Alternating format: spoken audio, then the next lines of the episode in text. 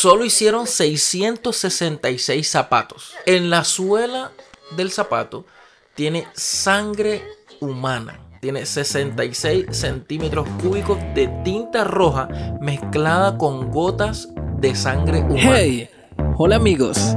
Hoy es sábado por la noche. El podcast. Un podcast donde estaremos hablando temas de interés para esta generación. Bienvenidos. Muy, pero muy, muy buenas noches, amigos y gente que me apoya en este podcast, en esta locura, en este emprendimiento, en esta nueva etapa. Muchas gracias. Eh, la verdad, eh, estoy muy agradecido por estar una semana más compartiendo de lo que hay en mi cabeza, compartiendo de ciertos pensamientos y ciertas ideas. Agradecidos y recordándote que solo quedan algunos pocos episodios de la primera temporada. La primera temporada va a acabar en el episodio número 20. Y vamos a tomar un receso. No sé de cuánto, no sé cómo. Pero van a venir cosas muy interesantes para la segunda temporada porque esto no acaba. La primera temporada sí, pero el podcast sábado por la noche no para. Seguimos. Así que estad atento a todas mis redes sociales porque sábado por la noche termina en el episodio número 20, pero comenzará nueva la segunda temporada. Así que muy atentos hoy, bueno, hoy, hoy, hoy, sin tanto preámbulo, hoy, para hoy, tenemos el episodio Los zapatos del diablo. Yo sé que hay mucha gente que dice, este man está es loco, le falta un tornillo. Pero hoy este episodio va a estar muy interesante. Y resulta que en Estados Unidos hay un tipo, un artista, Lil Nas X. Y este hombre se le ocurrió, es muy controversial porque aparte de sus declaraciones y sus videos, eh, en fin, ustedes búsquenlo, no, no, no voy a hablar de él, pero ustedes búsquenlo para que se den cuenta qué clase de artista es. Este hombre, hombre, sacó los zapatos del diablo, los Satan Shoes, o sea, no se los va a poner el diablo, sino, que sacó unos zapatos alusivos a Satanás, al infierno, a, toda esta cuestión de, del diablo. Entonces, hace fue un par de meses, mucho revuelo los zapatos del diablo, los Satan Shoes. No quise hablar de eso, la verdad. Eh, quise esperar a que todo bajara porque no me gusta hablar siempre cuando todo está en, en, el pico más alto.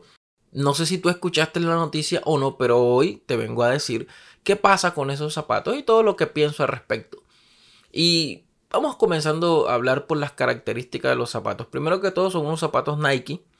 Y hay una empresa que los tomó y Lil Nas le dijo, mira, yo necesito que estos zapatos tú me los modifiques así. Vamos a hacer, este es el concepto. Y la empresa dijo, ok, vamos a hacerle. Entonces lo hicieron. Los zapatos costaron 1018 dólares. Y tú dirás, pero ese 1018 y, y, y, ese valor. Resulta que los zapatos, como todo un concepto eh, eh, del diablo, del infierno, los zapatos tienen bordados. En una parte de los zapatos dice Lucas 1018. De ahí el precio, 1018 dólares. Entonces eh, le pusieron Lucas 10:18. Pero ¿qué dice Lucas 10:18? Mire lo que dice. Y les dijo, yo veía a Satanás caer del cielo como un rayo. O sea, los zapatos del diablo tienen ese versículo alusivo a Satanás, al diablo, ahí bordado en los zapatos. Mire todo el marketing y todo el ingenio de esta gente. Solo hicieron 666 zapatos alguno ya le entró la tembladera porque es el número de la bestia. Así, 666 zapatos hicieron. En la suela del zapato tiene sangre humana. Tiene 66 centímetros cúbicos de tinta roja mezclada con gotas de sangre humana. No sé de dónde sacaron la sangre, pero dicen que es de sangre humana. Yo creo que esto es lo más controversial de, de los Satan Shoes. Tiene un pentagrama en la suela de los zapatos y otro pentagrama enredado en los cordones. Y tiene varias cruces boca abajo en todo el zapato. Obviamente se presenta en una caja decorada con un macho cabrío y unos signos y unas cosas, el pentagrama, eh, imágenes alusivas a Satanás y todo el tema. Pero lo curioso que me causa a mí de, de los zapatos del diablo es que apenas salieron a la venta, no duraron ni un minuto y todos los 666 zapatos se vendieron. Eh, eh, esa gente está loca, ¿cómo van a comprar los zapatos del diablo? Sí, los compraron. En menos de un minuto abrieron la venta en línea y en menos de un minuto se vendieron 666 zapatos en 1018 dólares. ¡Wow! Si usted no había escuchado la noticia, pues sépalo. Y a veces nosotros nos alarmamos con este tema de los zapatos del diablo y como evangélicos decimos, no, pero ¿cómo así? Yo estoy en contra de eso, no, no puede ser. Esto es inaceptable que este hombre, este chico haya sacado los Satan Shoes. Yo me pregunto algo. ¿Por qué no hicimos eco o por qué no dimos publicidad? Porque si usted no lo sabía, así como hay unos Satan Shoes, también hay unos Jesus Shoes. Hay unos zapatos de Jesús que lo hizo la misma empresa que modificó los zapatos del diablo. Pero nadie, nadie, nadie dijo nada ni por bueno ni por malo. O sea, nadie, ok, los zapatos de Jesús, ah, ok, los zapatos de Jesús, ni los mismos creyentes. Y quiero ir entrando en el punto que quiero tocar esta noche. Y es que muchas veces nosotros como cristianos criticamos las otras cosas. Criticamos que, ok, que la marcha gay, que el otro, que los zapatos del diablo, criticamos esto, criticamos lo otro, pero ¿por qué nuestro mismo producto, en lo que nosotros creemos y lo que nosotros apoyamos, lo que nosotros seguimos, ¿por qué no lo apoyamos? Mucha gente se levantó, criticó, es más, Nike demandó a la empresa que hizo la modificación, la personalización de los zapatos del diablo, ganó la demanda y todo, pero ¿por qué no apoyamos a los zapatos de Jesús o por qué no apoyamos otras cosas Mire, voy a dar unas características del zapato de Jesús. En la suela tiene 60 centímetros cúbicos de agua bendita traída del río Jordán. Y no solo eso, sino que un sacerdote le dio la bendición al agua. Las plantillas son rojas, evocando sandalias de, los carmalengos del Vaticano. 100% lana. Tiene un Cristo crucificado ahí, todo un tema. Es más católico, pero tiene un versículo también bordado. Mateo 14, 25, que habla acerca de cuando había una tormenta y Jesús llegó y los discípulos pensaban que era un fantasma y no, no, relájense, que no hay ningún fantasma, dejen su show. Yo soy el que soy. Ese versículo lo tiene en los zapatos de Jesús, Mateo 14, 25, toda esa, esa parte. En la parte de atrás del zapato, en uno de ellos dice INRI. Y los zapatos costaron 1.425 dólares. Esos duraron un poquito más en línea, unos un par de minutos duraron estos zapatos para que se pudieran vender todos. Ahora yo me pregunto, ¿por qué no hicimos eco de estos zapatos? Y dijimos, wow, los zapatos de Jesús y lo promocionamos. Ah, porque lo sacó un católico. En fin, si lo hubiese sacado un cristiano, una iglesia, lo que sea. ¿Será que lo hubiésemos comprado o lo hubiésemos dado publicidad a ese tema? Hay algo que a mí me incomoda y es que realmente, y ojo, no, no quiero decir que, que esté a favor o, o no de ciertas cosas, pero realmente con las cosas em, como los zapatos del diablo, eh, los Satan Shoes, nosotros decimos, no, eso no puede ser y tal, pero yo me pregunto, ¿por qué no apoyamos las cosas de nosotros? Te pongo un ejemplo más práctico y no quiero hablar de política, pero simplemente te pongo este ejemplo. ¿Por qué los cristianos no votamos por un alcalde, un presidente, un concejal, eh, un ministro cristiano sino que votamos por una persona que no lo es. Ahí podemos decir, ah, por el mercadito, por la promesa de un empleo, por la promesa de, plata, no sé, por, los 50 mil, 100 mil, 500, un millón, no sé, lo, lo que te den por apoyar a un partido político. Pero yo me pregunto realmente, ¿por qué muchos de los cristianos nos cuesta apoyar ciertas cosas cristianas? ¿Por qué la gente cuando hay un concierto cristiano quiere ir gratis a los conciertos cristianos? porque no pagamos por eso. Criticamos que los zapatos del diablo, criticamos que viene eh, eh, Shakira o cualquier otro artista y la boleta más barata cuesta un millón de pesos. literal. Y eso lo criticamos, pero cuando hay un concierto cristiano, viene redimido, viene funky, no sé, todo lo queremos gratis. Y así no es. O sea, no podemos. Criticamos las cosas que van en contra de lo que nosotros creemos, pero ¿por qué no apoyamos lo que nosotros creemos?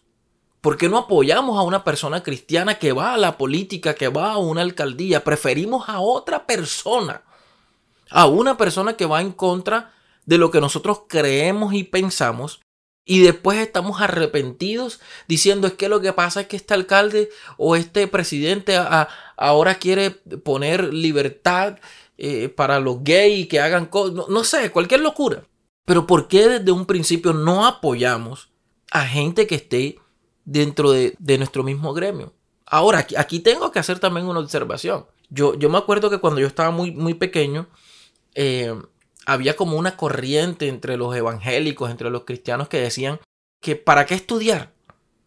Si Cristo ya venía, no estudies. Es, terrible.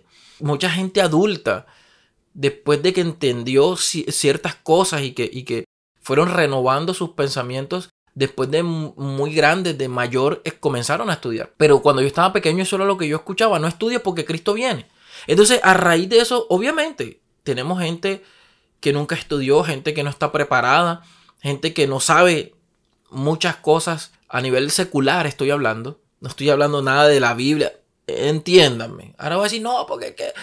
Entiéndanme. Porque es que hay gente que dice, no, porque es que Cristo me enseña. Amén. Porque la sabiduría viene de Dios. Amén. Concuerdo con todo eso. Pero si leemos la Biblia, Jesús, dice la Biblia, así como crecía en estatura, también crecía en qué? En conocimiento. Me parece lo más vago y lo más absurdo que una persona diga o piense que no va a estudiar, que no se va a preparar, que no va a hacer algo porque Cristo viene o porque solamente leyendo la Biblia Él va a hacer todo lo que... Yo respeto esos pensamientos, pero a mí la Biblia me da muchos otros ejemplos. El mismo Jesús se preparó y hasta que no estuvo en la estatura correcta, hasta que no estuvo preparado física, mentalmente, espiritualmente, no ejerció un ministerio. Pero ahorita hay gente que no sabe ni dónde está parada y se lanza a la política.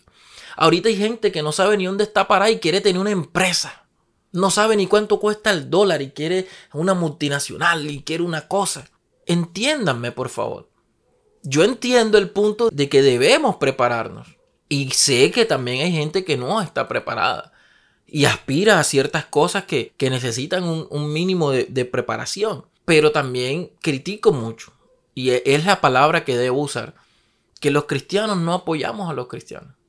Todo lo queremos regalado. Porque criticamos lo malo, pero no apoyamos lo bueno. Entonces no estamos haciendo nada criticamos una cosa, pero no aportamos a nada. Y la gente nos ve así, que los cristianos todo lo queremos regalado. Y la palabra siémbrame varón, siémbrame mana, siémbrame, siémbrame. Trabaja, esfuérzate, bendice tú a otra persona. Muchos de los negocios de los cristianos quiebran. ¿Por qué? Porque va en mano y le pide fiado. Regálame eso ahí, siembra, que Dios te va a prosperar. Dios prospera Tú no. Entendamos, entendamos. Apoyemos lo bueno. Apoyemos lo que nosotros seguimos. Apoyemos lo que nosotros creemos. Apoyemos lo que nosotros tenemos por certeza y por verdad. Apoyemos. No te distraigas que si salieron los zapatos del diablo son satánicos, que la gente se va a perder. Tú tienes que hacer lo pertinente para que tu mensaje, para que las buenas nuevas de salvación le llegue a las personas y no compren los zapatos del diablo. No critica, o sea, si tú criticas los zapatos del diablo, no vas a hacer nada, pero si no apoyas los zapatos de Jesús, ahí estamos peor. Esta noche te quiero dejar con esta reflexión. Apoyemos lo nuestro, apoyemos el Evangelio, apoyemos a los cristianos, pero no a los vagos a los que se esfuerzan, a los que estudian, a los que saben, a los que se esmeran, a los que se han quemado las pestañas estudiando. A esos hay que apoyar. A esos. Buenas noches y bendiciones.